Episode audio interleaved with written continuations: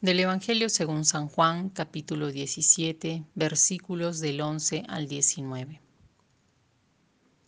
Padre Santo, cuida en tu nombre a los que me has dado, para que sean uno como nosotros. Cuando estaba yo con ellos, yo cuidaba en tu nombre a los que me has dado. He velado por ellos y ninguno se ha perdido, salvo el hijo de perdición, para que se cumpliera la escritura. Pero ahora yo voy a ti y digo estas cosas en el mundo, para que tengan en sí mismos mi alegría colmada. Yo les he dado tu palabra y el mundo los ha odiado, porque no son del mundo como yo no soy del mundo. No te pido que los retires del mundo, sino que los guardes del maligno. Ellos no son del mundo como yo no soy del mundo.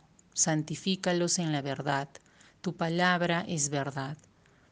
Como tú me has enviado al mundo, yo también los he enviado al mundo, y por ellos me santifico a mí mismo, para que ellos también sean santificados en la verdad.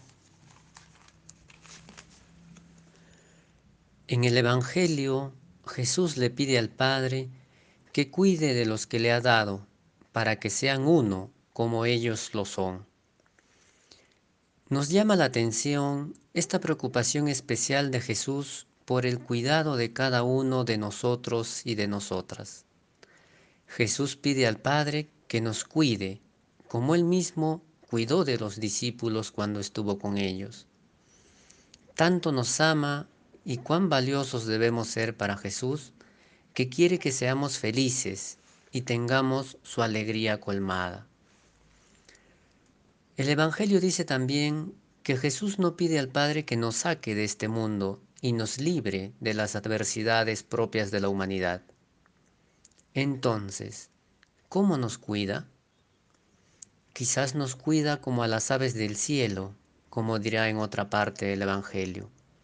Sabe lo que necesitamos para vivir cantando y nos lo da. Nos da esta casa común que nos provee de todo lo material especialmente de alimento. Nos da amigos y amigas para aprender a relacionarnos y abrirnos hacia los demás. Nos da sabiduría y fortaleza para superar los momentos difíciles también. Todo nos lo da en el momento oportuno, pues cuida de nosotros permanentemente. Ser santificados en la verdad quizás es vivir plenamente como las aves, confiando en esta verdad, Jesús cuida de nosotros como a las niñas de sus ojos, por lo que tengamos un corazón agradecido y alegre en toda circunstancia. Jesús y en general en el Nuevo Testamento se nos habla del mundo.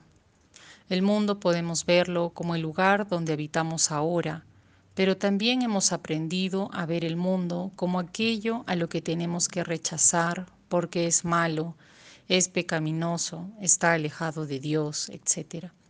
Y que tenemos que vivir en Él, pero a su vez querer vivir fuera de Él. Pareciera más bien que vivimos en un conflicto permanente. ¿Será que Jesús se refería a esto? ¿O no será más bien que el mundo significa todo lo aprendido en nuestra sociedad, lo que hemos aprendido de la cultura, de nuestros padres, todo aquello que nos ha creado una separación de lo que realmente somos? Sentimos que se nos pide rechazar todo lo del mundo, pero en él vivimos. Todo lo que pasa en él, como las dificultades, la desigualdad, la injusticia, es porque hemos perdido nuestra conexión con quienes somos y con los demás. Y es más bien esta conexión con el Padre lo que puede hacernos cambiar el mundo en el que vivimos y no solo quejarnos y querer salir de él. Cuando no nos sentimos parte del todo, también podemos caer en la resignación, en la indiferencia al dolor o a la necesidad del otro, y nos encerramos en nosotros, pidiendo que Jesús vuelva pronto y que nos saque de aquí. Pero es en este lugar donde vivimos cada día, donde tenemos que buscar ser uno con la totalidad sentimos una invitación a estar presentes a cada día, siendo conscientes de que el amor no está fuera, sino que el amor, la presencia, habita en nosotros y hay que dejarnos movilizar por el Espíritu que nos habla y que siempre estará abriendo nuestro corazón hacia la vida y hacia los demás.